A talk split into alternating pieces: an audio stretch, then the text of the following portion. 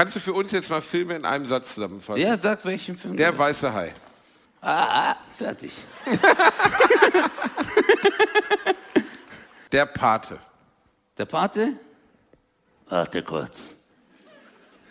Der Pate? Italienischer Alltag.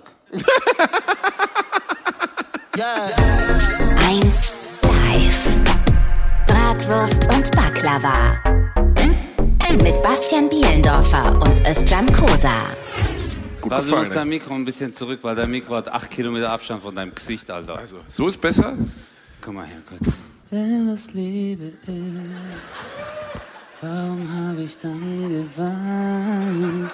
Wenn das Liebe ist,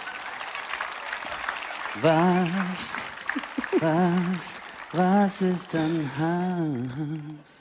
Sag mal, weinst du oder Oder ist es der Regen, der von deiner Nasenspitze tropft? oh ist- lass mich jetzt sofort los. Das ist eher der Urin vom Nachbarn.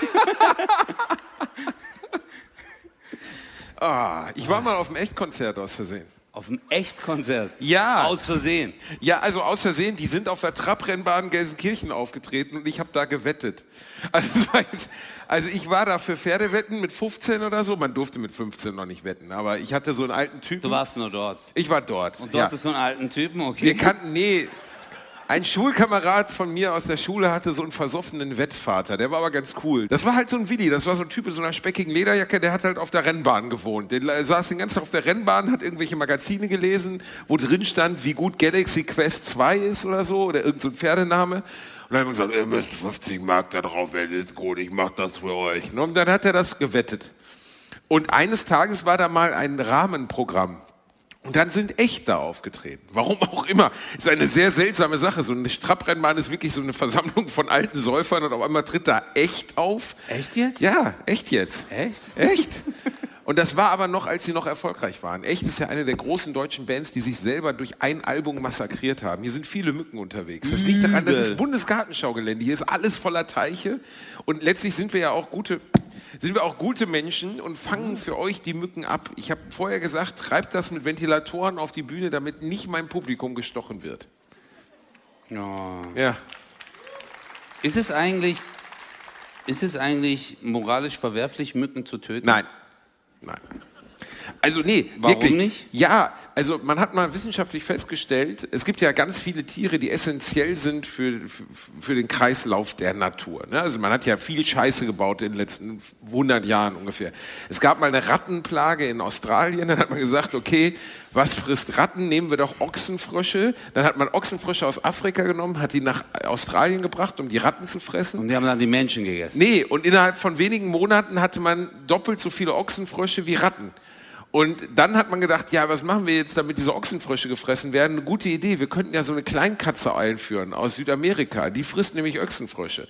Und dann hatten sie auf einmal 70 Millionen von diesen komischen Katzen da rumlaufen. Also es geht immer in die Hose, wenn man versucht, den Kreislauf der Natur zu manipulieren. Vor allem in Australien, gell? In Australien geht immer alles in den Arsch. Aber wenn eine Sache, die man wirklich, die man wirklich, also äh, wo man festgestellt hat, es würde die Natur nicht ändern, wenn man den Moskito ausrotten würde, komplett.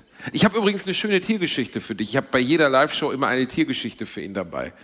Habe ich dir schon mal vom Kakapo erzählt? Kakapo? Kakapo ist jetzt nicht das aus der Raststätte, von was ich vorhin erzählt Doch, habe. Kakapo hast du mir erzählt. Habe ich dir erzählt? Kakapo, was machen die? Der grüne Waldpapagei aus Neuseeland. Ein Der so Flug- klein ist, ja genau, und Ja, der so nicht äh, groß. vögeln kann. Ja, genau, der kann nicht vögeln, richtig, der kann nicht vögeln. Das ist wirklich absurd, weil der Kakapo, es gibt nur noch 150 Stück, die sind aber zu blöd, Weibchen zu vögeln und bumsen deswegen den ganzen Tag Steine. Und dann gibt's wirklich eine Doku, die fängt damit an, dass dieser Papagei, der läuft auch lustig, der kann nicht fliegen, der läuft so durch die Gegend. Und dann sagt der Das Sprecher heißt, so bei von Basti Clubbesuch, okay? ja. Und dann sagt der Sprecher so von oben, ja, äh, der Kakapo ist kurz vorm Aussterben, weil er den Geschlechtsverkehr mit weiblichen Exemplarien seiner Spezies nicht mehr betreibt. Dafür hat er Geschlechtsverkehr mit Steinen. Und dann so Schnitt und dann siehst du einfach diesen Kakapo, wie er so einen Stein fickt. Und dann denkst du so, wie sind die überhaupt so weit gekommen, nicht auszusterben? Es gibt einfach so Tiere, wo du denkst, wie haben die das überhaupt geschafft, weiter zu existieren? Aber weißt du, was mich auch interessiert? Diese Menschen, die diese Dokus immer so synchronisieren. Das sind so, ich finde das so beruhigend. Ich glaube, es ist der gleiche Typ wie bei Medical Detectives. Oh ja. So, weißt du, der sagt, Samantha war heute nicht zu Hause. Josh wusste das. Doch er ist in die Wohnung trotzdem reingegangen. War das der Anfang? Hm, Medical Detectives. ich gucke das immer an. Oh, aber auch. auch. so bei Dokus finde ich immer so, bei Tierdokumentation, ich finde die, das ist, guck mal, auch immer, seid mal ruhig kurz. In der Savanne. Verstehst fängt ja immer so an. In der Savanne ist kein Tier sicher. Da sehen wir einen Gepard. Er sucht sich sein Opfer. Schnell bemerkt er, dass Basti langsam ist. Da habe ich einen meiner besten Sprüche aus dem Programm draus geklaut. Die Serengeti lebt von, Riri, äh, von Grische, Jim, Von Jimek. Rurik Islason. Von, nein, von Jimek aus Die 60ern. Serengeti von Rurik Islason. Ich mag das. In den 60ern und 50er Jahren wurden Tierfilme noch anders kommentiert als heute. Heute hast du diesen Typen mit den Medical Detectives Typen und das alles so ein bisschen. Früher wurde das so gesprochen wie so eine Wochenschau. Und dann war da ein kleines Warzenschwein, dessen Mutter wurde von Löwen gefressen. Und dann ist das kleine Warzenschwein zu einem Baumstumpf gegangen, der so ein bisschen, bisschen wie die Mutter aussah, mit so einem Ästen, die ein bisschen wie ein Kopf aussahen und hat sich da so dran gelegt und sich so da dran gekuschelt. Und dann sagt die Stimme aus dem Off, dieses Warzenschweinkind hatte ein Gesicht, das nur eine Mutter lieben kann. Und das hat mir so wehgetan schon als Kind. Und den Spruch habe ich geklaut und benutze ich jetzt oft für mich selbst. Boah, das ist jetzt aber voll die traurige, traurige Geschichte. ne? Aber das ist ja sowieso, wenn du alte Filme guckst, guck mal, das sind Filme aus den 50ern. Alle Tiere, die du da siehst, sind tot. Wenn du dir einen Film, also mit Menschen aus den 50ern anguckst, Mary Poppins zum Beispiel, ja gut, Dick Van Dyke lebt noch und Judy gar nicht. Aber egal. Aber die also wenn du dir einen alten Film anguckst, aus den 50ern, so Humphrey Bogart Zeit, alle sind tot. Du guckst dir Leichen an, die ganze Zeit. Alle tot. Aber das ist ja, weißt du, was mich interessieren würde, hätten die so 1935 bis 40 so Tierdokus von diesen Typen. Das ist ein Gepard. Ein stolzer Gepard. Er rennt, er rennt immer weiter. Ich habe mich immer gefragt, Wäre es ein deutscher Gepard, dann hätte er ihn gekriegt. Ich habe mich bei Hitler immer gefragt, also ich weiß, ne, sagen wir jetzt, ich wäre Hitler. Ist ein komischer Aber Stretch, jetzt aber überleg mal, so ein paar Nazis aus dem Umland, die so, was ist da los? dass die Leute nicht lachen mussten bei diesen Reden. Da kommt vorne so ein Hutzelmännchen. Da kommt so, weißt du, hier deine Größe in so einem lustigen beigen! Anzug. Was denn? Er war, er war so groß wie du ungefähr, ungefähr vielleicht ein bisschen kleiner noch. Aber er hatte Bartwuchs. Und er kam raus und er hatte diesen beigen Anzug an, da sagt er sowas, ah, hier, der Jude. Und ich, so, ich hätte da gesessen, was ist mit dem denn? Klar, die hätten mich erschossen, aber ich wäre sowieso schnell erschossen worden. Ich hätte mich tot gelacht. Ich finde aber alles so, auch so Dokus, der Typ hat alles Ich weiß nicht, also diese Stimme, auch diese, wann haben die aufgehört so zu reden auch? Spontan nach dem Krieg kam nicht mehr so gut an danach. ja, aber auch die Wochenschau. Es gab doch früher die Wochenschau. Also ich meine nicht die Wochenshow mit Bastian Pateska, sondern die Wochenschau gab es damals. Und da hattest du diese Nachrichten aus Nazi-Deutschland. Da hat auch der Moderator so gesprochen. Also wirklich, der, der Moderator, die Off-Stimme, der Klaus Kleber der Wochenschau hat dann sowas gesagt wie, ja, es sind besonders große Kriegsleistungen im Osten, rücken unsere Truppen vor. Stell mal vor, Ja, heute, genau so! ja, aber stell mir Guck mal, vor, wie heute gut, würde warum einer... kannst du das so gut? Ja, es ist... Äh, ich war da in so einem Hobbyclub. Jedenfalls, stell dir mal vor, heute würde, keine Ahnung, die Tagesthemen von Klaus Kleber würden so moderiert werden, so. Ja, Weltwirtschaftsgipfel in China! Das würde doch auf uns völlig absurd wirken. Der Bitcoin ist wieder auf! Der Bitcoin ist gefallen! Doch. Ich habe gerade eine Sache bei, müsst ihr mal gucken, wenn ihr bei Netflix äh, äh, How to Sell Drugs Online Fast guckt, was wirklich Was, was, empfehlenswert- was, was? Sag das nochmal. Wie heißt es? How for Fox, for Fox? How to fuck yourself fast. Man weiß bei dir nie, ob du stehst oder sitzt. Das ist immer gleich hoch. Komm, Ich wollte den Pulli Was anziehen, machst aber du mir denn ist da? gerade Du siehst- übelst warm, Mann. du siehst aus, als wenn du den alten Pulli von deiner Oma angezogen. Das Komische war, dass drei Männer gerade Ja. so oh, gemacht haben. Das ist Zwergenloverin, die hat sich auch gerubbelt, als damals bei Herr der Ringe das erste Mal Gimli ins Bild kam. Guck Egal. mal, das war wieder so ein Nerdwitz, nur die Nerds, die so, oh. Die Türken waren so, "Hä, was labert der, Alter? Geil, gerade hinter den Kulissen kam einer von ne, und sagte so, Özcan, Özcan. Ich stehe daneben. Denkst du, der wollte mit mir ein Foto? Ich habe dann noch Türkisch geredet. Der wollte nicht mal ein Foto mit mir. Doch, der wollte ein Foto mit dir. Der hat gesagt, hey, am besten wärst du zweit. Ich so, scheiß auf den. Ah. Das ist Ach schade. Quatsch, nein, der wollte echt ein Foto mit dir machen. Wirklich? Nein, wirklich. Ich merke das schon manchmal so. Manchmal, wenn wir so zusammen rumlaufen, wir sind so in Köln, dann sagt einer so, hey, hörst schon, da steht Basti so manchmal so daneben. Und dann googelt er sich selber, der so,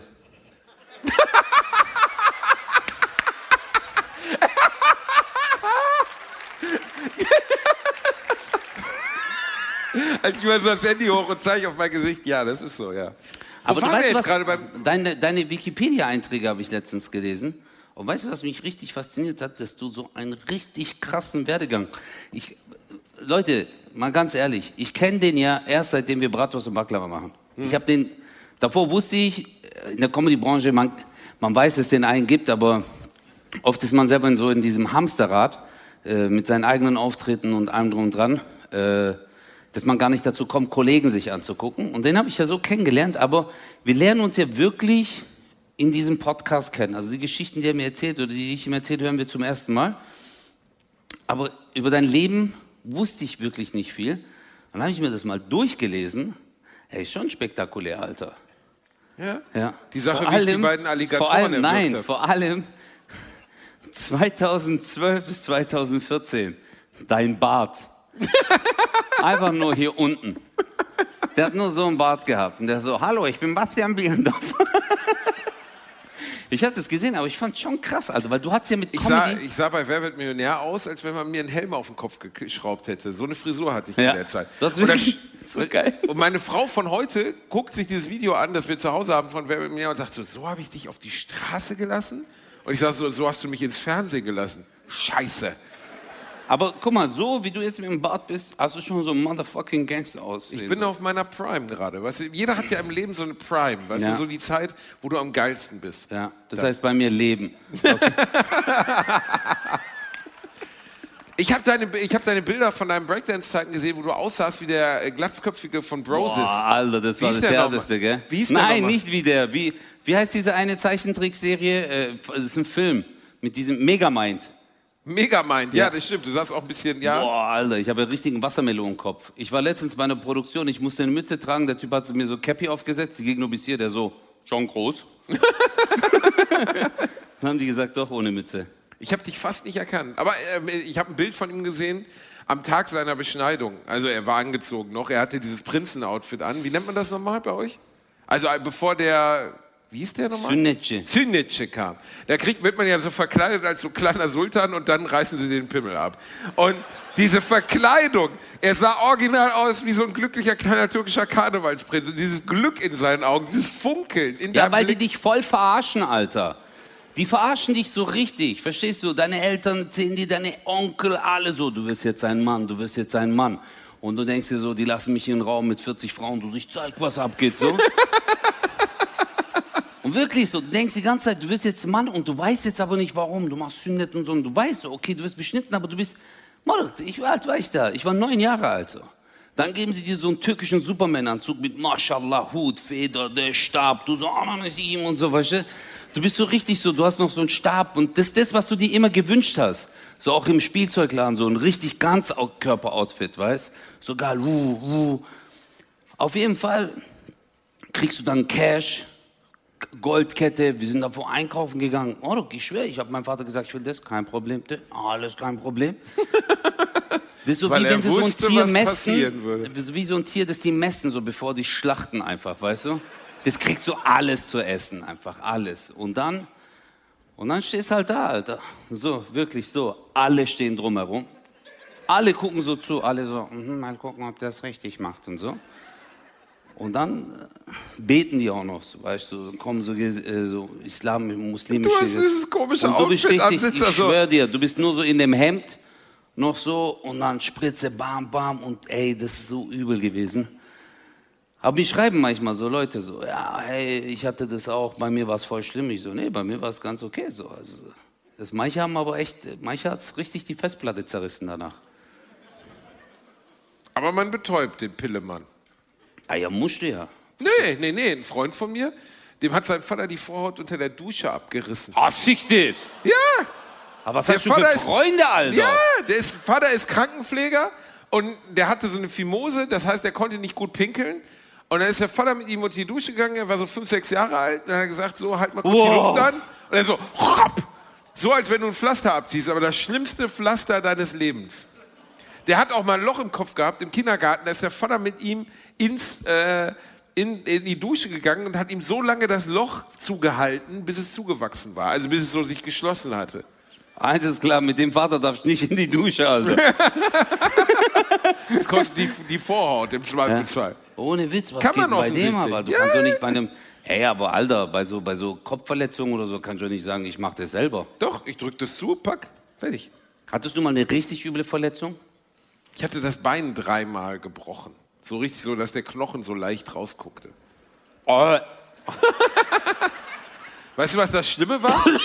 was? Es ist in der Schule auf, passiert jetzt und ich bin auf meinem Deutschlehrer gelandet. Ich bin die Schultreppe runtergefallen Und seitdem heißt du Bielendorf. und das Schlimme war, der Deutschlehrer hat in der Klasse, die haben natürlich gefragt, was ist passiert und dann hat er, hat er gesagt, er ist auf mich gesegelt wie ein Walross.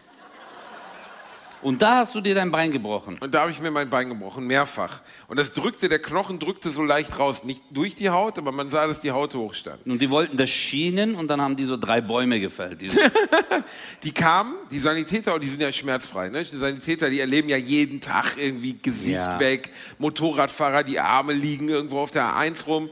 Und dann tragen die mich durch die Schule. Ich so, ah, ah. Und dann sind wir in dem Wagen von denen und ich sag so, ja, was, was ist mit meinem Bein? Und die beiden gucken sich so an, gucken mich an und sagen so, ich glaube, das muss ab.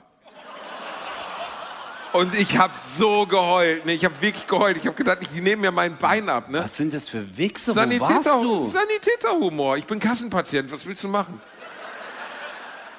Das ist nicht dein Ernst, oder? Kein Scheiß. Du warst Kassenpatient? Nein, natürlich nicht. Das habe ich ja gemeint. Das andere ist mir scheißegal. Das war das, was mich irritiert hat. Hattest du ja, eine schlimme Verletzung? Ja, ich hatte mehrere. Ich hatte Penisbruch. mehr- Hm? Dieter Bohlen hatte mal Penisbruch, dann wird die Wurst schwarz. Wirklich, hat er mal aus irgendeinem Grund erzählt, hat irgend so eine Alte weggehauen, Onkel Dieter, fick dich, und dann ist ihm die Wurst gebrochen. Das kann passieren, wenn der Schwellkörper bricht, dann schießt Blut in den Schwellkörper und dann wird die Wurst schwarz. Ich spreche vom Glied. Was für eine krasse Verletzung, stell dir das mal Du vor. bist so ekelhaft. Was denn? Das ist, alles ist menschlich, alles ist körperlich. Guck mal, die sind klug, die gehen über einen Ausweg raus.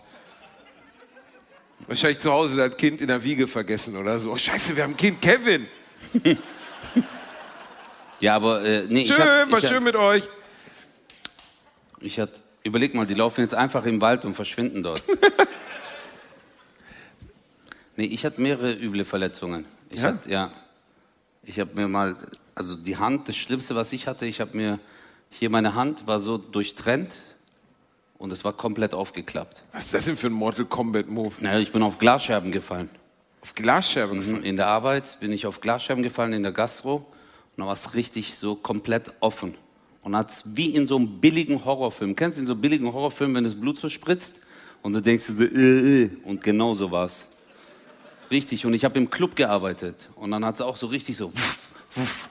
und du bist voll im Schock und dann bin ich auch so zu den Kollegen, ich so Hilfe, Hilfe und so und das war richtig hart und keiner wusste, es gab Aber nur keine einen Schmerzen, oder? In dem Moment wahrscheinlich. Morok, ich bin gestorben. Ach so, doch Schmerzen. Du bist, nein, okay. guck mal, ich bin ausgerutscht. Ich erzähle das auch in meiner Show. Ich bin so ausgerutscht und dann sind die Gläser runtergefallen. Ich bin mit, guck mal, ich bin so durch die Küche gelaufen. Eigentlich hier links war so die Küche mit dem Pizzaofen und so und hier war eine Bar, da war eine Bar und hier war die Bar mit den Cocktails. Ich habe zwei Cocktails geholt, lauf zurück und hier war Fett. Ich rutsch aus, mein Bein, äh, mein Arm bleibt oben an diesem Pizzaofen hängen. Gläser fallen runter, ich flieg so direkt mit dem Gesicht drauf und im letzten Moment habe ich noch so die Hand davor und dann war ich so, Gott sei Dank nichts passiert. Und dann habe ich so die Hand raus und die sah dann so aus. Richtig Blut gespritzt. So. Und äh, das war, ich hatte richtig, als ich das gesehen habe, war ich so, äh. und da gab es nur einen Russen, der war bei uns Controller, also die Getränke, die rausgehen, der guckt dann immer, und hat die Vorhaut Nein. abgerissen. der hat einfach so meinen Arm gepackt. Das ist was passiert. Und so ich so, mein Arm bluten, der so, kein Problem. Und dann hat er so Küchentuch drum gewickelt. Und die Türsteher sind gekommen, ist kein Witz, ein Türsteher, voll der Ochse. Der Typ kam zu der so, was ist los? Ich so, ah, und der so, Ananesikim. Und dann war der. und dann ist der ohnmächtig, der Türsteher, Alter. Der ist ohnmächtig geworden. Das gibt wirklich Leute, die kein Blut sehen können. ja. Ne? Kannst du Blut sehen? ja. Macht dir nichts aus, gell? Bei mir auch. Nur wenn ich jetzt so Sachen höre, mit so Knochen raus, dann wird mir schlecht. Ich weiß nicht warum so. Das, weil das habe ich einmal erlebt.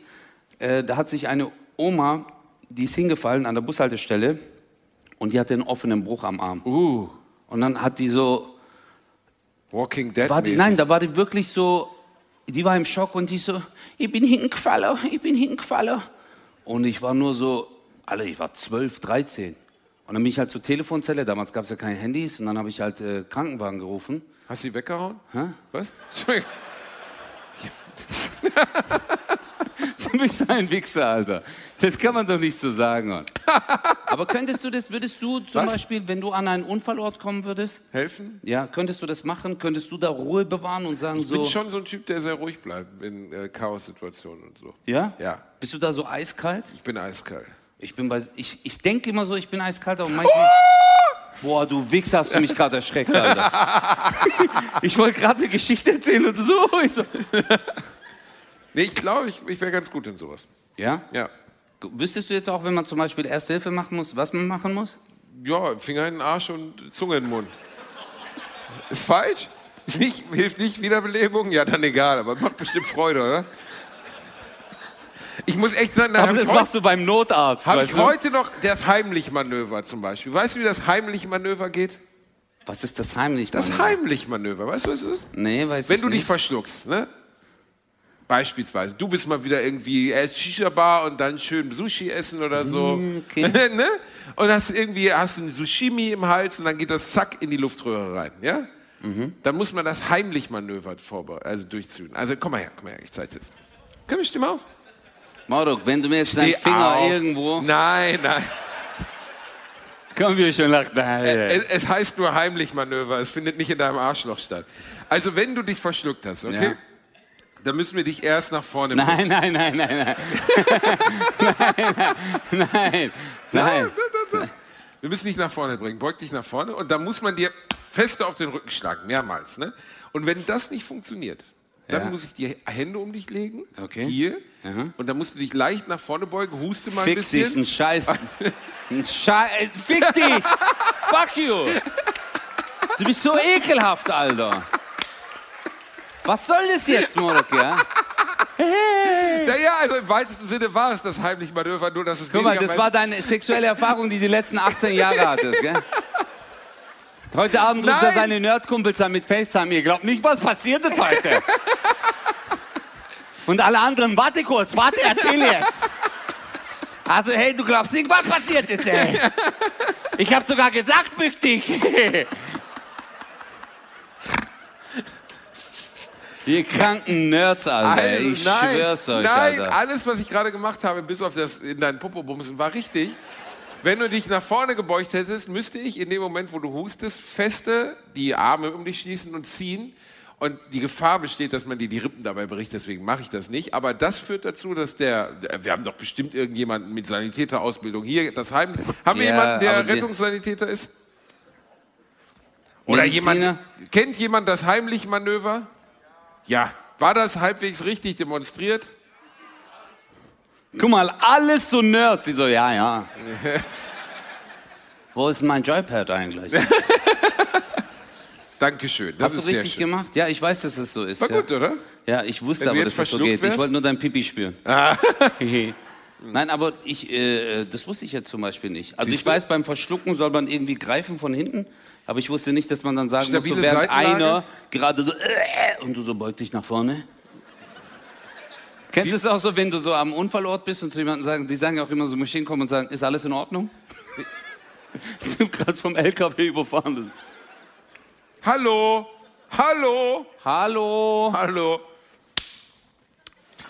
Weißt du, wie stabile Seitenlage geht? Ja. Ja, komm, mach.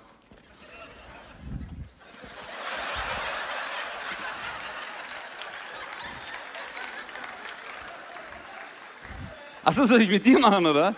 Nein, ich mache nur ein Nickerchen, du Arschloch. Stabile Seitenlage, Stabile warte mal ganz kurz. Oh Gott, deine Eier. Ach Gott, deine Eier. Ja Gott. Du hast mir deinen kleinen Kebab ins Gesicht gehängt. Ja, komm, mach weiter. Du bist ein Bastard, Alter. Ja, komm, komm, ich mach die Augen zu. Also ganz ehrlich, wenn ich jetzt zum Beispiel an einen Unfallort kommen würde Ja. und ich würde dich so sehen, würde ich das erste, was ich sagen würde, der hat's verdient. und dann würde ich wieder weggehen. Aber warte mal, stabile Seitenlage Ja, müsste eigentlich. Bitte häng mir nicht wieder deine Köftestange ins Gesicht. Warte mal. Aber bin ich So. MC Hammer oder was? So, warte mal kurz, ausatmen. Oh, das ist nicht Nee, warte, das war Auf keinen Chiropraktiker. Fall. Nein, nein. Stabile Seitenlage ist so. Zack, hier. Und dann müsste ich dich so zur Seite drehen. Aber warte, ein Arm noch hier, die Hand drunter, damit, falls du wirkst, dass du auf deine Hand kommst. Fuck. Und dann dich so rüberdrehen, genau. Ich glaube, ich zerquetsch gerade mein Und Handy, warte, warte, warte, Moruk. Und dann die Hand hier, so drauf. Und jetzt gucke in die Kamera, was.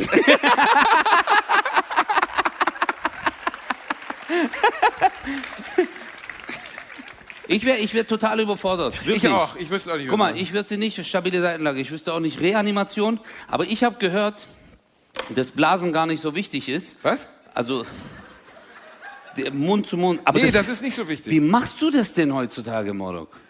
Es gibt schon Leute, die Selbstmord begehen wollten und äh, äh, gerettet wurden von jemandem. Also der hat die gerettet und dann hat er die verklagt. Also der Selbstmörder hat den Rettenden verklagt, dass er Gerettet hat. Gerettet hat. Und dann? Hat er gewonnen? Weiß ich gar nicht. Ist es, wäre das was, wo man gewinnen könnte, theoretisch? Glaubst du, ist es, es soll? Nein, nein. Also ich finde, boah, das ist eine gute Frage jetzt, aber warte mal kurz. Juristisch gesehen nein, weil dieser Mensch in dem Moment nicht zurechnungsfähig ist. Das kannst du ja nicht bestimmen. Jemand, der sich umbringen will, kann doch zurechnungsfähig sein. Nein. Du musst, guck mal, Nein, Herr von Schirach, kannst- doch, nein. natürlich. das ist die normative Kraft des Faktischen, Basti. Okay? Jetzt lachen nur die Juristen, weil nur die Juristen, die sagen, ich weiß, was sie meinen, Herr Kurs. Weißt du, was die normative Kraft des Faktischen heißt? Ja, das hast du dir vorhin auf eine Serviette gekritzelt. Was ist die normative Fakt des Kraftes? Ich weiß auch nicht, ich habe das einmal einen Anwalt hören, äh, ge gehört, dass ein Anwalt das sagt, ich so, das ist the shit, Alter. Nein, Nein, die normative Kraft des Faktischen ist etwas, wenn etwas jetzt äh, juristisch nicht, also mit dem Gesetz, scheiß drauf. Auf jeden Fall, Ey, guck mal, nein, es gibt sogenannte moralische Dilemmata. Zum Ja. Beispiel jetzt auch bei Robotik. Letztens habe ich ein Schaubild gesehen. Es gibt ja jetzt selbstfahrende Autos, okay? Ne? Also Tesla zum Beispiel hat ja einen Wagen, der Ja. fährt selbst. Und das ist natürlich ein hypothetisches Beispiel, weil es nicht sehr realistisch ist. Aber wir nehmen eine zweispurige Straße mit einer nicht gut ausgezeichneten Fußgängerüberquerung, einem Zebrastreifen. ein was? Zebra, fick dich. Und, und über diesen Zebrastreifen Nennen wir es Alligatorstreifen. ein Damit du jetzt Alligatorstreifen. nicht so da, Probleme hast, Da, Nee, eine Alligatorlinie. Da ist gar kein S mehr.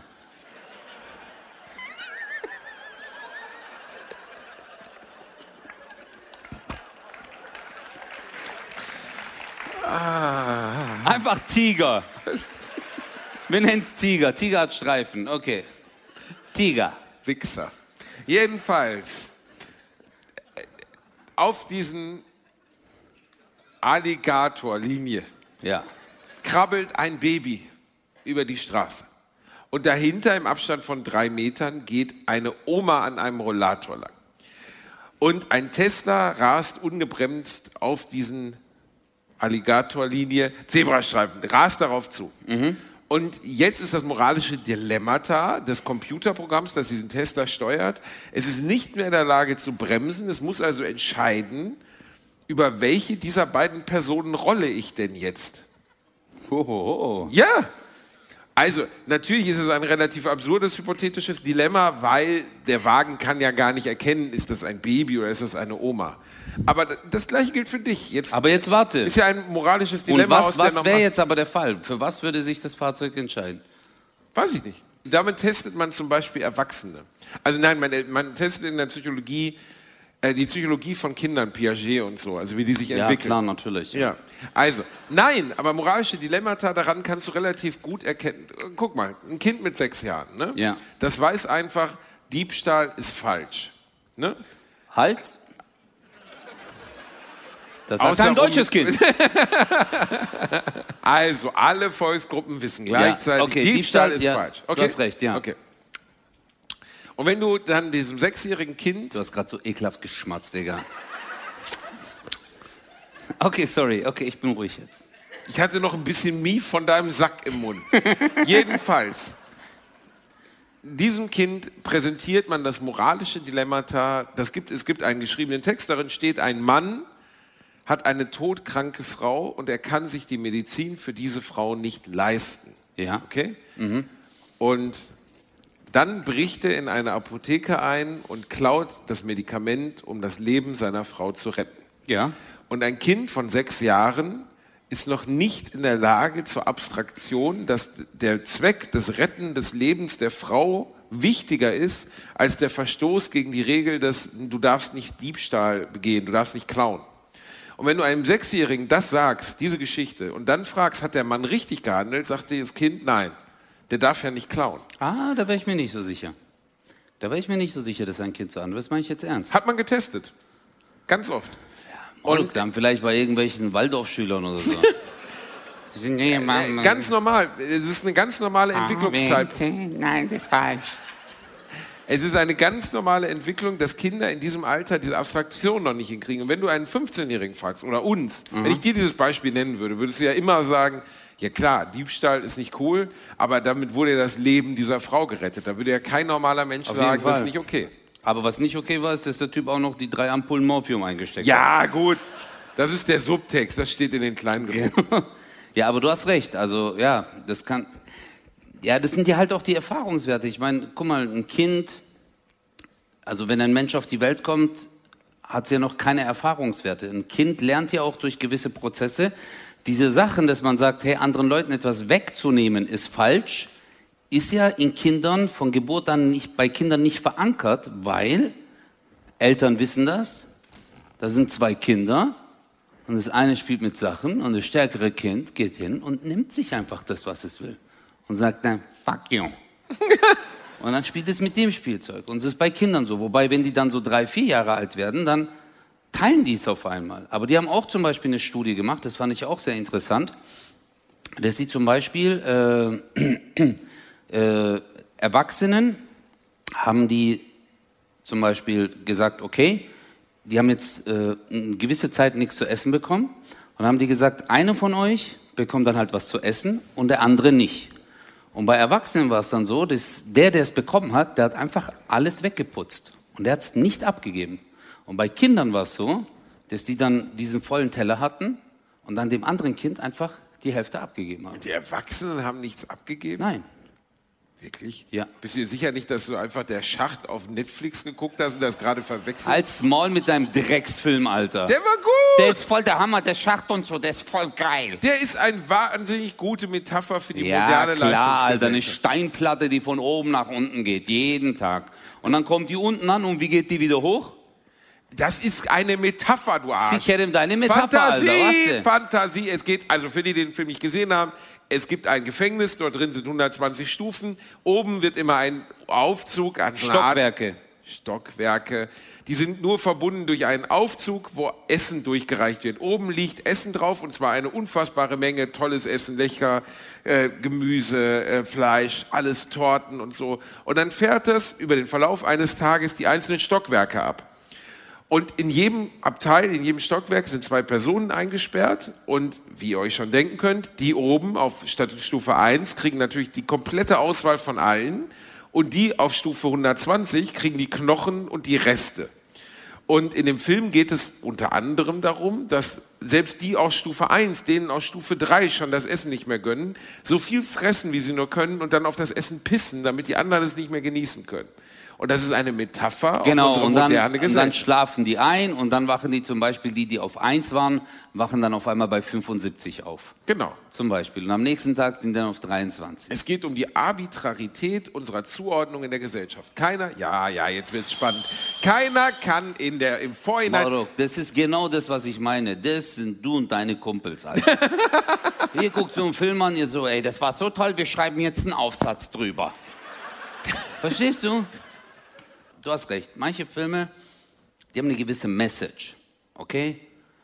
Aber so diesen ganzen Film lang. Und das ist auch so, boah, ich fand das so langwierig. Manchmal war ich so, der ist 86 Minuten lang, der Film, verdammte Axt. Das ist doch schon sehr kurz. Ist nicht Herr der Ringe 1 bis 3, ist Ja, aber Morok, den Film kannst du, guck mal, du hast jetzt 10.000 Jahre gebraucht, um den Film zu erklären. Richtig? Aufzug, 120 Stockwerke. Wenn du oben aufwachst, hast Glück, unten bist gefickt, fertig. Das ist dein Film. Fertig. Kannst du für uns jetzt mal Filme in einem Satz zusammenfassen? Ja, sag welchen Film. Der weiße Hai. Ah, ah, fertig. Der weiße Hai, soll ich dir mal seinen weißen Hai in einem Satz? Scheiße, warum bin ich bloß hierher geschwommen? Ah, ich bin tot, fertig. Der Pate. Der Pate? Warte kurz. Der Pate?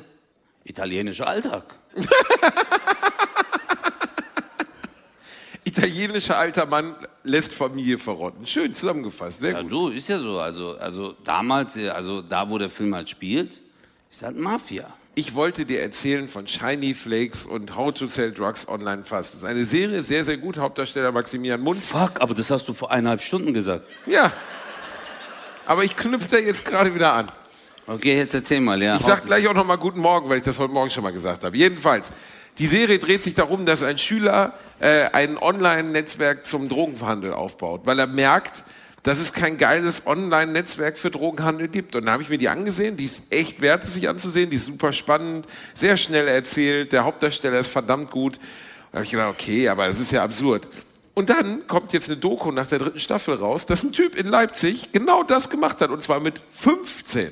Der hat mit 15 in seinem scheiß Kinderzimmer einen Shop re äh, registriert und programmiert, in dem du jede Art von Drogen kaufen konntest. Der hatte einen Kontakt Ja. übers Darknet Hast du nie bestellt, oder? und, die, äh, und der hatte, als sie ihn geschnappt haben, dann mit 18, wie viel war das? 14.000, auf- also er hatte Wallets mit Bitcoins, also so eine Art digitales Portemonnaie. Und nur in diesen drei Wallets mit Bitcoins, die man öffnen konnte, drei konnte man nicht öffnen, da kann nur er dran, sind 14.800 Bitcoins drin gewesen. Das sind 611 Millionen Euro für einen 18-jährigen Drogenhändler.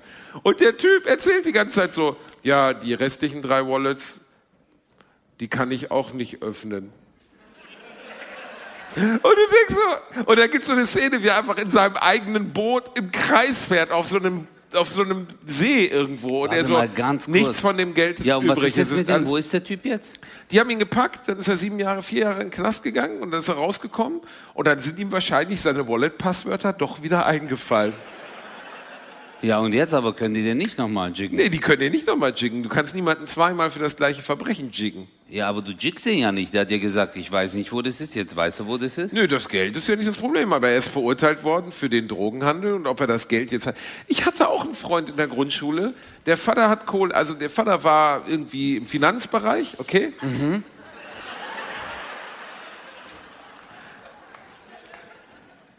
Der Vater war im Finanzbereich Mm. und hat Kohle unterschlagen, ein paar Millionen, okay? Okay. Fick dich, ich habe mich doch nur anders hingesetzt. Musst du denn jetzt Ja, alles ich doch auch. Was habe ich denn gesagt? Du sitzt, du sitzt da so, als wärst du bei den Badminton-Weltmeisterschaften, aber der Frauen. Könntest du dich jetzt wieder normal hinsetzen? Du bist so ein... Ist das besser für dich? Viel besser. Also, der hat ein paar Millionen hinterzogen, dann ist der Vater in den Knast. Äh, und dann? Ich kann dein Sackhaar aus deiner Hose Als raussehen. Maul, Alter. Das kann gar nicht sein. ich habe meinen Sack entfernt lassen. Und das Krasse war, der war bei mir in der Schule und ich war öfters bei dem zu Besuch und die Eltern, also der Vater musste ins Gefängnis wegen Hinterziehung der Kohle. Die Kohle ist aber nie gefunden worden. Ja. Und das Krasse war, die haben in einer total kleinen Wohnung gewohnt. Die hatten kein Auto. Damit nach außen, also das Geld ist wie gesagt nie gefunden worden, nicht der Eindruck erweckt wird, die Familie hätte irgendwas von diesem Geld. Die lebten aber so unvorstellbar in Saus und Braus. Der hatte jede Konsole, der hatte Minidisc-Player. Keiner hatte Minidisc-Player. Das kann sich keiner leisten damals. Was ist los? Das ist wieder so ein Nerd-Ding, Alter.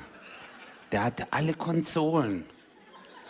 Der hatte Kleidung, der hatte Schuhe für 1000 Euro. Hey, du glaubst. Ja, okay, aber der war. Ja, aber warum? Guck mal. Aber das war ich, total surreal, weil du warst bei diesem Besuch und du wusstest, Alter, wir, wir lügen uns hier gerade alle ein in die Tasche. Ihr wohnt hier in einer kleinen Bude, aber in Saus und Braus. aber jetzt sage ich dir mal was, Basti. Weißt du, wie wir Türken das genannt haben? Solche Leute? Deutsche.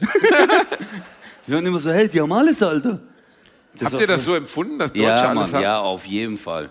Für uns war das immer so, ey, Alter, Einzimmerwohnung. War eine Einzimmerwohnung. Ich bin damals, ich weiß noch, der Christopher hieß der, dem sein Vater war Hausmeister an der Schule. Und dann bin ich zu dem nach Hause gegangen. Äh, das war in der vierten, dritte oder vierte Klasse. Der so, hey, komm bei mir vorbei. Morok, ich bin zu dem nach Hause. Den ihr Wohnzimmer war halb so groß wie diese Bühne. Und dann die ganze Wand voll mit Videokassetten. Ah, Ich war so, für mich war das so surreal. Und an der Schule hatten die noch so ein Schwimmbad, der so, sollen wir schwimmen gehen?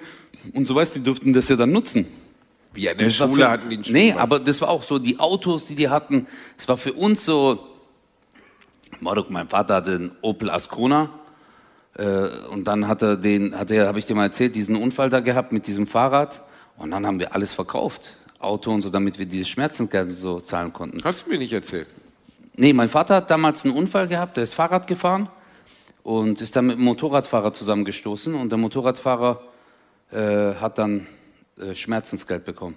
Der Motorradfahrer hat Schmerzensgeld bekommen, weil Genau. er einen Fahrradfahrer getroffen hat? Ja, also die sind irgendwie zusammengekracht und mein Vater wurde schuldig gesprochen. Mein Vater hat halt Angst gehabt. Marok, äh, 81, 82, der ist gerade drei, vier Jahre in Deutschland. Damals war ja so deine Aufenthaltsgenehmigung, die haben alle Schiss. Mein Vater hat immer gesagt, mach keinen Scheiß, sonst nehmen sie uns Aufenthaltsgenehmigung weg und so.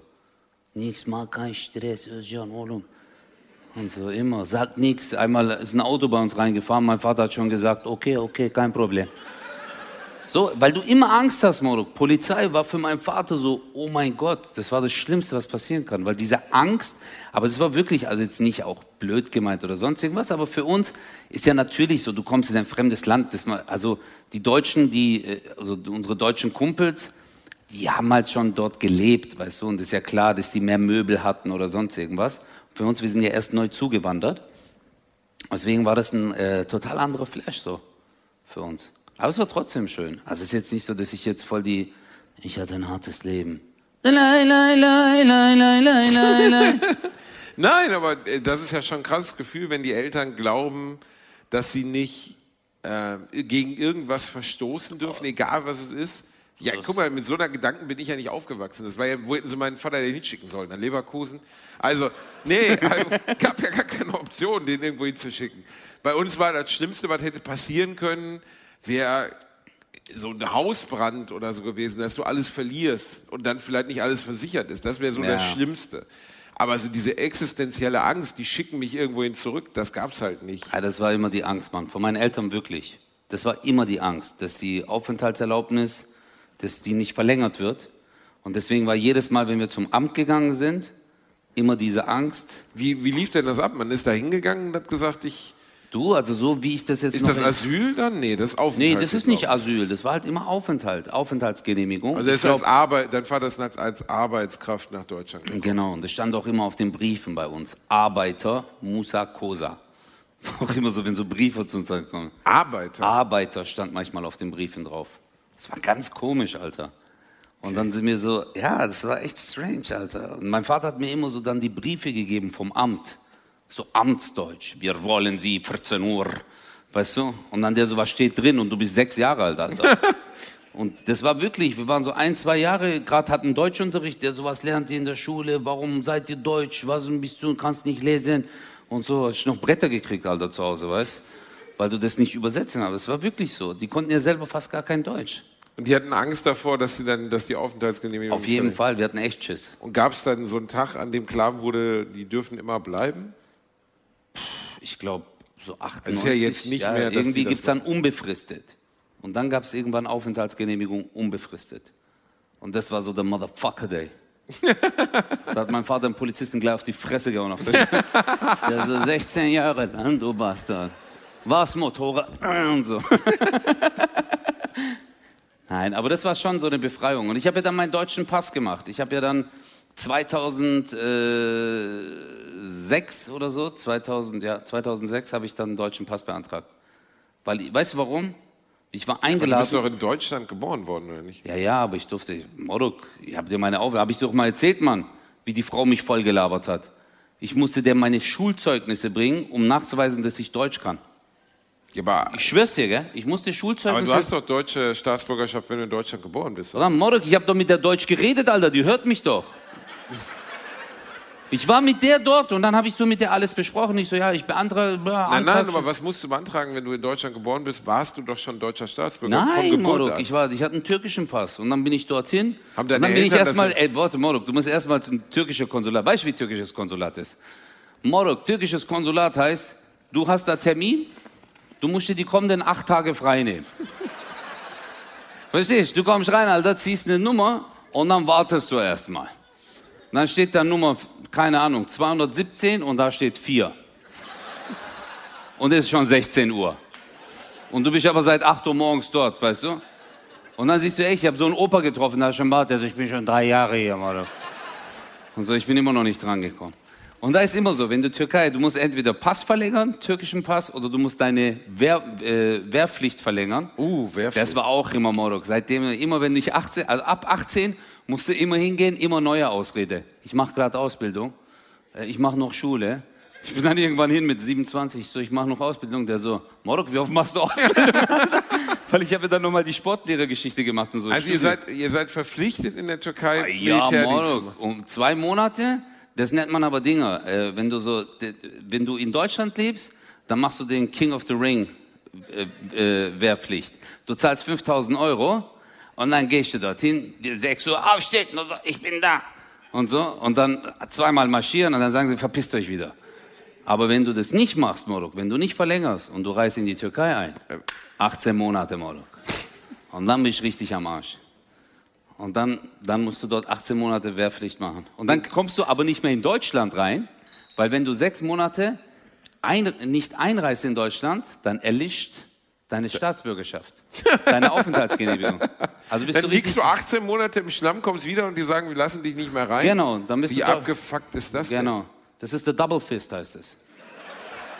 Eine Fist türkische, eine deutsche, eine bakalım und so. Zusammen, so. Wir halten zusammen und dann bist du doppelt.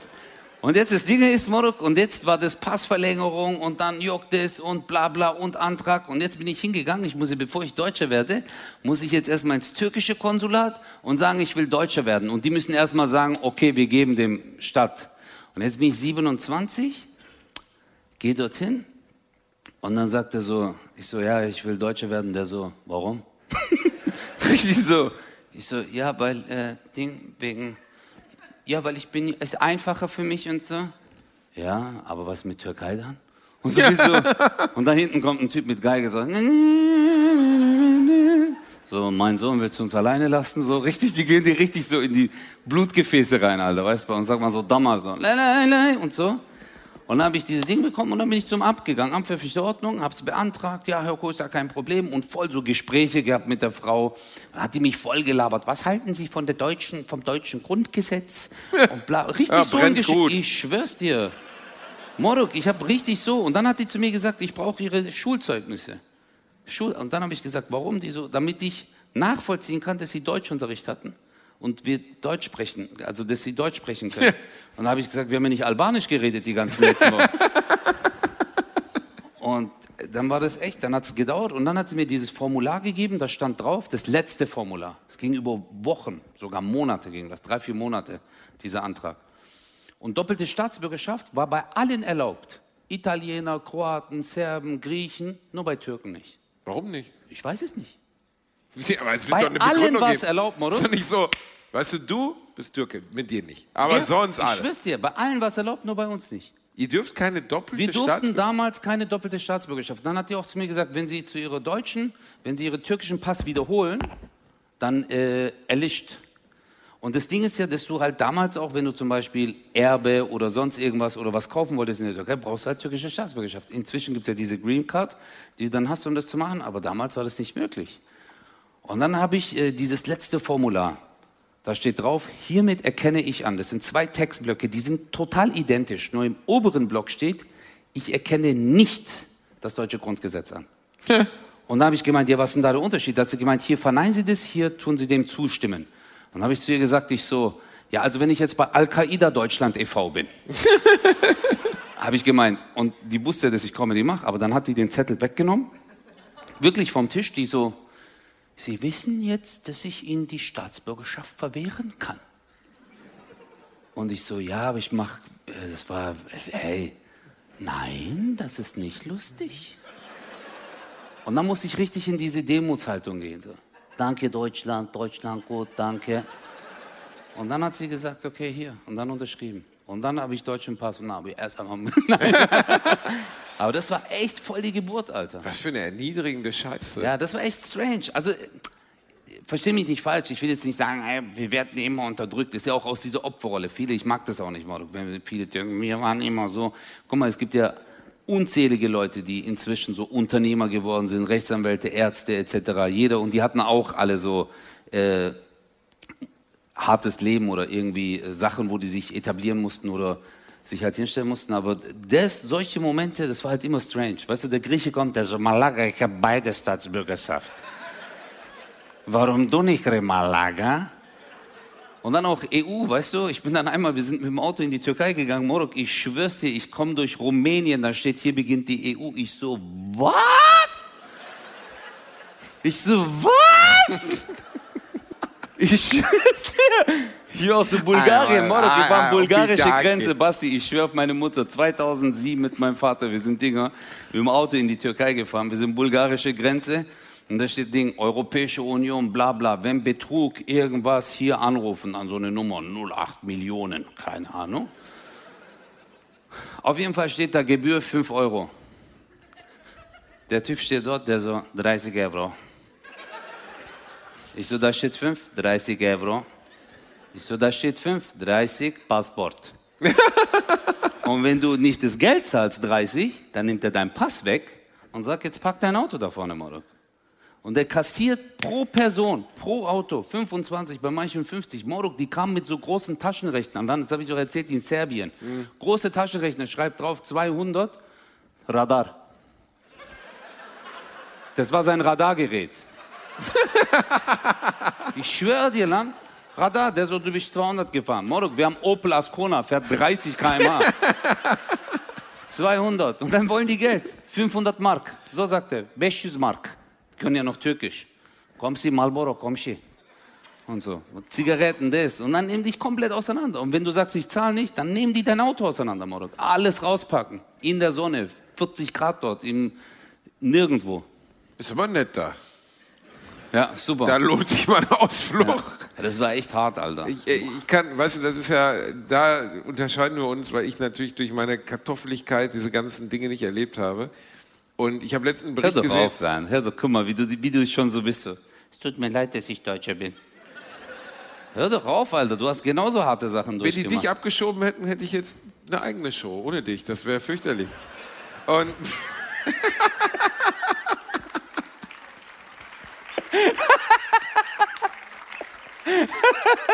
Nein, ernsthaft. das glaubst du doch selber nicht.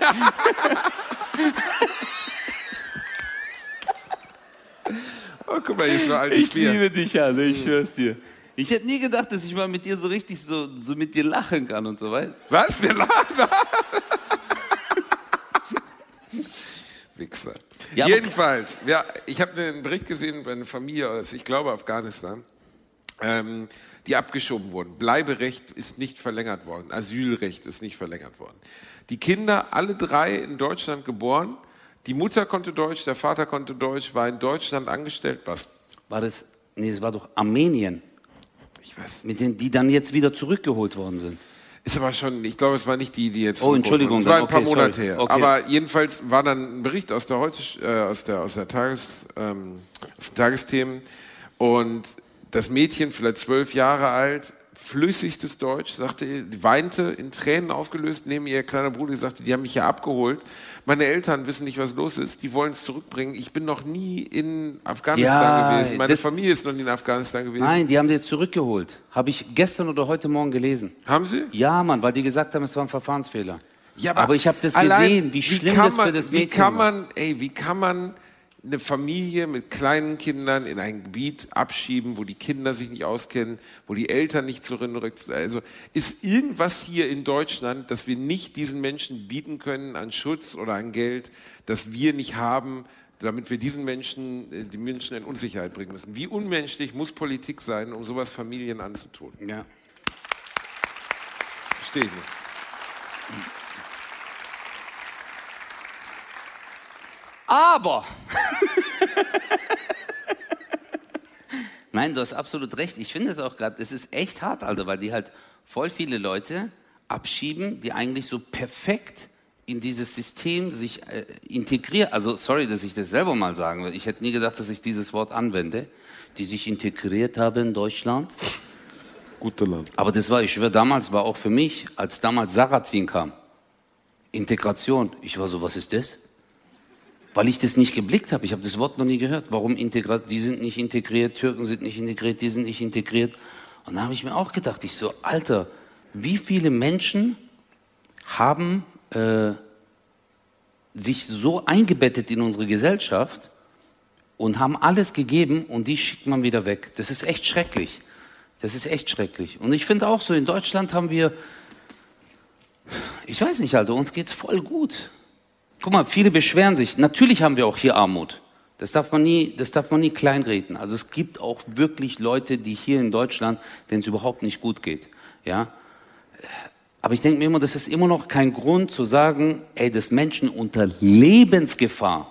Verstehst du? Wir reden hier wirklich Lebensgefahr. Wenn du dahin gehst, fertig. Wenn du sagst, ich bin gegen, guck mal jetzt auch Afghanistan, Alter. Taliban sind ja komplett alles eingenommen. Die Typen sind morgen Mittelalter. Die haben so zwei Typen geteert. Aber keine Federn, dafür hatten die kein Geld mehr. Aber das ist kranke Scheiße, Alter. Naja, das, was in Afghanistan gerade passiert ist, da kommt ein Land in ein anderes Land, sagt, wir sind jetzt mit Panzern hier, wir bringen euch Freiheit. Dann ist 20 Jahre lang passiert nichts, außer dass man besetzt ist. Dann fährt man wieder raus. Und jetzt kommen die, die vorher dieses Land geknechtet haben, zurück und alle sagen so, ja, sind wir ja nicht für verantwortlich. Was für eine beschissene Situation. Aber weißt du, was ich krass finde? Wiederum. So, die Russen haben es versucht, Afghanistan, Taliban fertig zu machen. Die haben es nicht geschafft. Die Amis haben es versucht. Was glaubst du, was die für einen Höhenflug gerade haben? Die Afghanen, die so, don't try. das ist schon krass, Alter. Das sind echt kaputte. Ich weiß nicht, ich komme aber auch nicht drauf klar. Ich verstehe es auch nicht, dass man auch hier lebt und das dann unterstützt. Verstehst du? Auch so Islamisten und so. Ich komme voll nicht drauf klar, Molo. Das ist auch äh, immer so etwas zu supporten oder so etwas, so, so, wo Menschen unwürdige Situationen stehen. Also überleg mal, hier in Deutschland wäre das so. Es war ja hier in Deutschland auch so. Wir hatten das ja auch damals im Dritten Reich. Wenn Leute kommen und die sagen, hey, wenn du nicht an das glaubst oder das vertrittst, die Ideologie, die wir haben, dann wirst du einfach abgemurkst. Und das findet auch in anderen Ländern statt.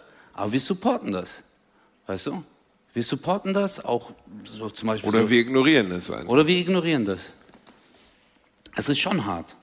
Das Problem auf der ganzen Welt und besonders da in dem Bereich ist einfach, es gibt ein wahnsinniges Ungleichgewicht von Reichtum, es gibt ein Ungleichgewicht von, von Armut und Reichtum und so. Und es ist doch total normal, dass die Menschen, die aus solchen Gebieten kommen, zum Beispiel, wenn du unterdrückt wirst etc., dass du das gerne nicht möchtest, dass du ein anderes Leben führen willst. Und die reichen Länder wie Deutschland und so sehen halt nicht ein, ihren Reichtum zu teilen. So simpel ist das letztlich. Die meisten, weißt du? Aber ich merke, weißt du, was ich mir gerade die ganze Zeit gedacht habe? Dass du, ich habe mir gerade die ganze Zeit vorgestellt, was wäre jetzt, wenn du Moslem bist? Weil der Basti sitzt dran mit so einem Bart wie ein Prediger, der so, Bruder, Wallah, ich schwör dir. Voilà. Aber du hast recht, ich glaube, die Umverteilung. Die Vorhaut ist schon weg. Also ich bin den ersten Schritt schon gegangen. Boah, ich würde, alter Morok, das wäre, glaube ich, echt das Ich bin Lustigste. konfessionslos, ungetauft, also es wären eigentlich nur zwei Schritte in den Islam. Das könnten wir heute Abend noch durchführen. Was muss man eigentlich machen bei euch? Erstmal deine beizutreten? 3,4 Promille wegkriegen, Alter. Also, ey, was sagt man, wie wird man Moslem eigentlich? Das ist kein Witz. Wie konvertiert man denn? Was macht man denn da dafür? Also weißt du, als, als Christ einmal Kopf ins Wasser, Jesu Christi, Maria, Ave, tralala und gut. Wir können das ja mal gern alle zusammen machen heute. Nee, wirklich, wie tritt man bei bei dem Verein? Gibt es halt so eine Karte zum Ausfüllen oder was macht man da? Ist das wie im Schützenverein, dass man auch eine Servierte machen kann? Sie sind bereit, Leute, steht auf. Heute sind meine Freunde unter euch. weißt du, wie du Moslem wirst? Nee. Willst du wirklich wissen? Ja. Äh, du musst äh, einfach nur einen Satz sagen. Ja, ich will. Und den aber auch wirklich meinen. Ja, genau, das ist eigentlich so, ja, ich will. Eigentlich sagst du, ich glaube, äh, dass es keinen Gott gibt außer Gott, also außer Allah. Ah. Äh, aber eigentlich heißt der Allah im arabischen Gott. Also ich glaube, weil, man muss ja auch immer die Herkunft des Islam sehen, ist in Saudi-Arabien und damals gab es ja Götzerei. Weißt du, die Leute haben ja an Götzen geglaubt. Es gab einen Polytheismus. Und deswegen hat man gesagt, ich äh, glaube an keinen Gott außer Gott und ich erkenne hiermit an, dass Mohammed sein Prophet ist. That's it. Das ist es? You're in the hood, mother brother. Wirklich? Yeah, that's it. Oh, dann mache ich aber jetzt Morok, nicht. Ich aber warte, keine Nein. Steuer für Moschee. Ich muss Werbung machen.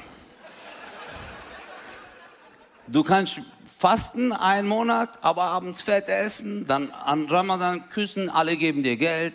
Kriege ich Rabatt bei Mangaldöner von Poldi? Morok, wir zahlen gar kein Geld dort. Was? Natürlich, wir geben nur Geld für die Deutschen, damit die, ah, die zahlen auch, aber nachher der so, ich überweis dir PayPal. Also ich würde das ja jetzt theoretisch machen. Ich bin aber aus Versehen auch mal besoffen im Schützenverein beigetreten. Ja. Die meinten so, ey Basti, voll geil, wenn du bei uns im Verein bist. Ich so, ja, bin ich ab sofort. Und dann sie, ja, dann kannst du das hier unterschreiben. Was war das gerade für ein Übergang, Alter? Ich bin Moslem, der so, ich bin aus Versehen immer, Moslem rein! Nein, ich habe besoffen bei diesem Schützenverein unterschrieben. Jetzt bin ich seit zwölf Jahren Mitglied in einem Schützenverein an der Was? Ich habe Ostsee. gedacht, du bist Pazifist. Ja, Du schießt ja, ich würde schon auf, auf Zielscheiben? ja schon. Aber ich, wa- was soll ich im Schützenverein? Ich finde das so lustig, wenn hier so Schützenvereine so Umzug haben. Und dann die mit so Tradition, so Männer mit solchen Schnurrbärten und Flinten. Wir mögen das Schießen, alles ist gut. Nee, das ist anders. Nee, nee, nee, nee, das ist so. Wir mögen das Schießen. Oh, warte, Und ich ganz frag- kurz, Morok, es tut mir so leid, aber wir haben innerhalb von sechs Minuten Gleichberechtigung der Menschheit, Konvertierung zum Islam und dann Schützenverein, Leute erschießen und jetzt Das hier ist eine Reise, die wir gemeinsam machen. Reisebüro Bielendorfer. Wann warst du das letzte Mal im Reisebüro? Marok, darüber habe ich gerade letztens geredet. Ich habe so einen Typen kennengelernt, der so, ich war, äh, ich war in Bremerhaven. Ich so, was machst du beruflich? Der so, ja, jetzt gerade nichts, ich habe im Reisebüro gearbeitet. Ja. und habe ich gemeint, äh, okay, und wie läuft's da? Ist es bei euch immer noch so? Kleine dreckige Mücke aus meinem Blut. Jetzt bist du auch Moslem. Überleg mal die Mücke, Allah weg. Und wenn sie dich dann sticht, bist du auch Moslem. Cool. Nur, dass du Bescheid weißt. Aber Dann spar ich mir nein, den Satz. Er, er hat mir dann gesagt, dass es für die halt so totale Katastrophe ist mit Booking Mooking. Und dann habe ich mir auch gedacht, ich so, boah, die Armen, aber jetzt halte ich fest, Moruk. Vorgestern wollte ich den Flug von meinem Vater umbuchen. Guck mal, wie machst du normalerweise im Internet, wenn du Internet gebucht hast? Klick, klick, ah, Reisedatum ändern, klick, Reisedatum hier, klick, kostet 50 Euro extra, okay, klick, scheiße, aber okay, klick, fertig. Ich rufe dort an, hallo? Ich so, Abi, so und so sieht's aus, wir müssen den Flug von meinem Vater ändern. Ah, warum? So, Ja, so und so, der will früher kommen. Okay, warte, ich rufe kurz an. Wo ist der Turkish Airlines? Ich rufe an.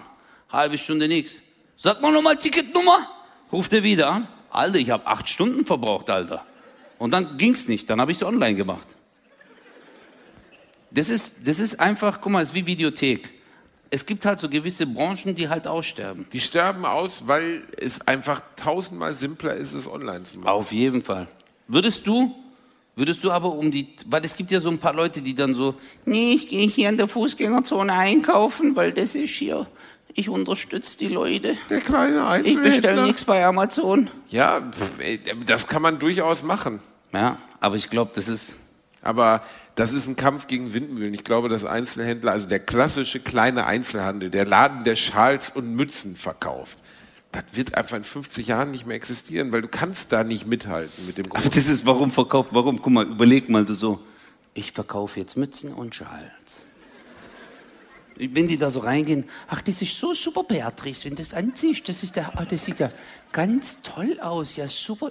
Ja, das Lila ist ein bisschen frech hier vorne, gell, das ist ganz toll, ja, ja, super. Und wenn du jetzt nicht nackt wärst, dann wäre das... ich weiß Ey, nicht. ich wohne in meiner Straße neben einem Laden, der Socken verkauft. Nur Socken. Was ist das für ein Geschäftsplan? Viel der Geld- verkauft Drogen, Alter. Das weiß jeder. Jeder Sockenladen verkauft Crystal Meth. Die Frau ist 84, Alter. Ja, und genau die, von der erwartest du es nicht. Genauso wie bei deinem Kumpel. Ja, alle altes Auto. Aber dann Wallet, Bitcoin. Verstehst? Die Oma auch, Alter. Die Oma ist eine Bitcoin-Drogenhändlerin. Ja, auf jeden Fall, Morok. Glaub mir, unter ihrem Sockenladen gibt's eine Tür, die macht auf. Dann geht die rein, Morok, 8 Milliarden Yacht, die unterirdisch von hier direkt ins Schwarze Meer fährt, Alter. So viel Geld hat die. Geil. Ja. Würdest du mit Drogen handeln, wenn es legal wäre? Ja. Sofort. Sofort. Ich habe mich letztens wirklich sogar schon informiert. Was? Ja. Coffeeshop, wenn man das hier in Deutschland eröffnen will. Obwohl ich Drogen Was für eine dumme finde. Info ist denn das? Glaubst du, da hat sich noch nie einer gefragt, ob das eine gute Idee wäre, einen Coffeeshop in Aachen aufzumachen? Ja, aber die sind halt nicht Özcan Kosa. Weil ich sag, ihr kauft bei mir Marihuana und gleich dahinter habe ich ein kleines Theater, da mache ich Stand-up. Die können rauchen, gleich lachen, haha. Verstehst du? Ich verkaufe ein Konzept, nicht nur Drogen. Die würden kommen. Würdest du? Ey, ich würde zu allem kommen, was du machst. So, hey, ich verkaufe jetzt schon Drogen. Würdest du es machen? Drogen? Nee. Nee, also soll ich mal ehrlich sein, ich würde es auch nicht machen. Mal ohne Witz. Also guck mal, bei aller Liebe, wir hatten das Thema auch letztens zu mir, haben mir voll viele Leute geschrieben, so irgendwelche Kiffer. Ah, nee, du hast nicht recht, das ist viel besser als Alkohol. Hä? Wo ist mein Haribo? Das hat er sogar geschrieben. Wo ist mein Haribo? Aber ich finde es nicht gut. Nee, also krass, ja, kann man. Nein, könnte man, Morok, nein, könnte man Morok. diskutieren. Nein. Aber richtige Drogen verkaufen, da ist einfach immer die Gefahr, dass du Leute komplett ruinierst. Es gibt ein paar Sachen, die macht man halt nicht. Man arbeitet nicht im Atomkraftwerk, man verkauft keine Kippen und man verkauft keine Waffen und auch keine Drogen.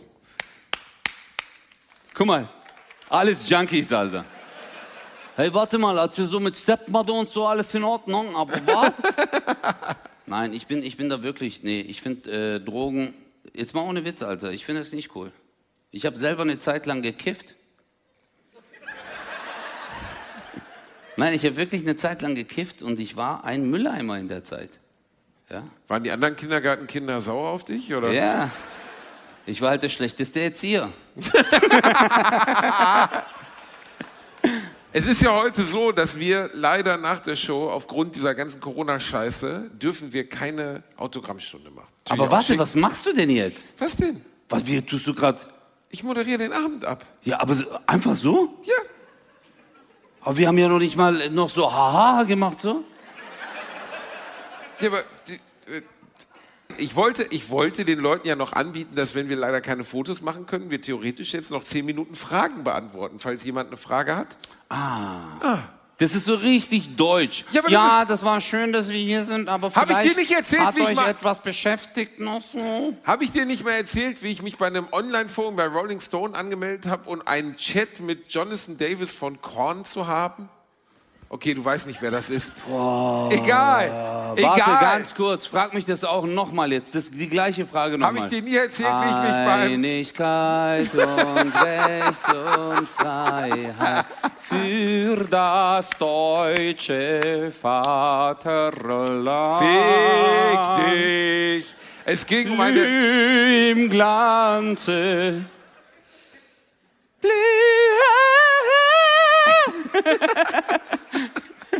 Okay. Boah, war das gerade eine Kartoffelfrage. Marok.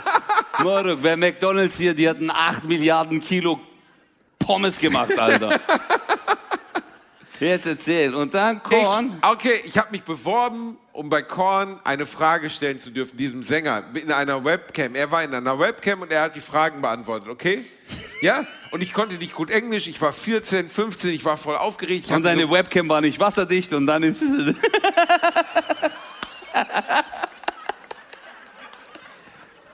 Give me the beat. okay, okay, Und, sorry. und ich hatte mich vorbereitet auf diesen Moment. Jeder durfte eine Frage stellen. Ich hatte mich in so ein Online-Forum eingemeldet mit meinem 56K-Modem. Rolling Stone hatte das vermittelt, bla bla bla. Jonathan Davis saß da, den ich cool fand. Ich mochte die Musik. Ich war auf dem Konzert gewesen. Und Und die so, and now the next question is from Bastian Bielendörfer. Und du so, wie bist du so auf der Toilette?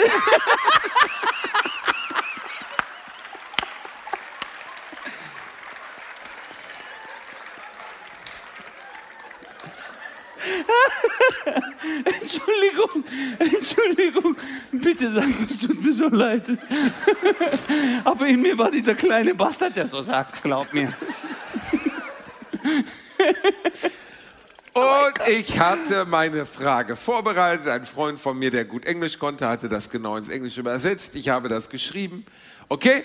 Und er saß da, guckte in die Webcam. Es war alles sehr ruckelig. Und ich schreibe, Dear Mr. Davids, it's a great pleasure. Enter. Und die Frage wird abgeschickt und da steht einfach nur dir und meine Frage hatte ich vergessen, hatte aus Versehen schon auf Enter gedrückt. Und dann steht einfach nur Dear Mr. Davis, it is a pleasure. Und er so, for me too. Nächste Frage. Und das, das, war, der, das war der fucking Moment meines Nein. Lebens. Ich wollte eine Frage stellen und ich konnte sie nicht stellen deswegen. Aber die haben dich dann nicht mehr voll die Wichser, also. Ja, ich habe aus Versehen auf Enter geklickt und habe ich geheult vorm PC. Aber hat er dich nicht gehört? Nee, hast du echt geheult? Wie heißt der Typ? Jonathan Davis. Jedenfalls hat irgendjemand eine Frage. Warte ganz kurz, Morok, ich finde den Buch. Jonathan Davis. Das ist ein amerikanischer Sänger. Was willst du ihm schreiben? I'm Özcan from Germany. I'm the Baklava. I will fuck you up. Ja. Okay, der hat schon viele Follower. Wie viel hat er denn? 469.000. Ah, ärgerlich. Und dann hast du es verdient, Alter. Ja. Mach mal ganz kurz so, bitte. Krass, du hast die längsten Beine. Wie lang ist ein Bein von 1,23 diesem- Meter. Dein Du Bein kannst ist ja mir an der Hüfte lecken, Baby. Aber du hast echt schöne Beine. Ich habe schöne Beine, ne? du hast sehr schön, du hast auch schöne Knie. Ich mag Knie. Ja, ich habe Knie, ja, geile Knie. Und du hattest noch nie einen Bänderriss oder so, gell? Deswegen hast du auch schöne Fußgelenke. ich habe schöne Fußgelenke. Aber ich habe abartig hässliche Füße. Das, aber der Rest ist auch hässlich. Ich habe nur Witze gemacht. Komm her. Hey Leute, es war Bratwurst Es war, Bratwurst, es war so schön mit euch.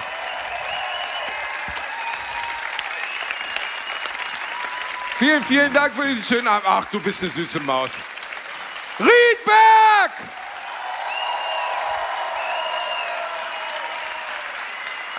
Danke, Riedberg. Kommt gut heim. Vielen, vielen Dank. Es war wunderschön bei euch. Tschüss. Bratwurst und Baklava. Mit Bastian Bielendorfer und Özcan Kosa. Nur in 1 live.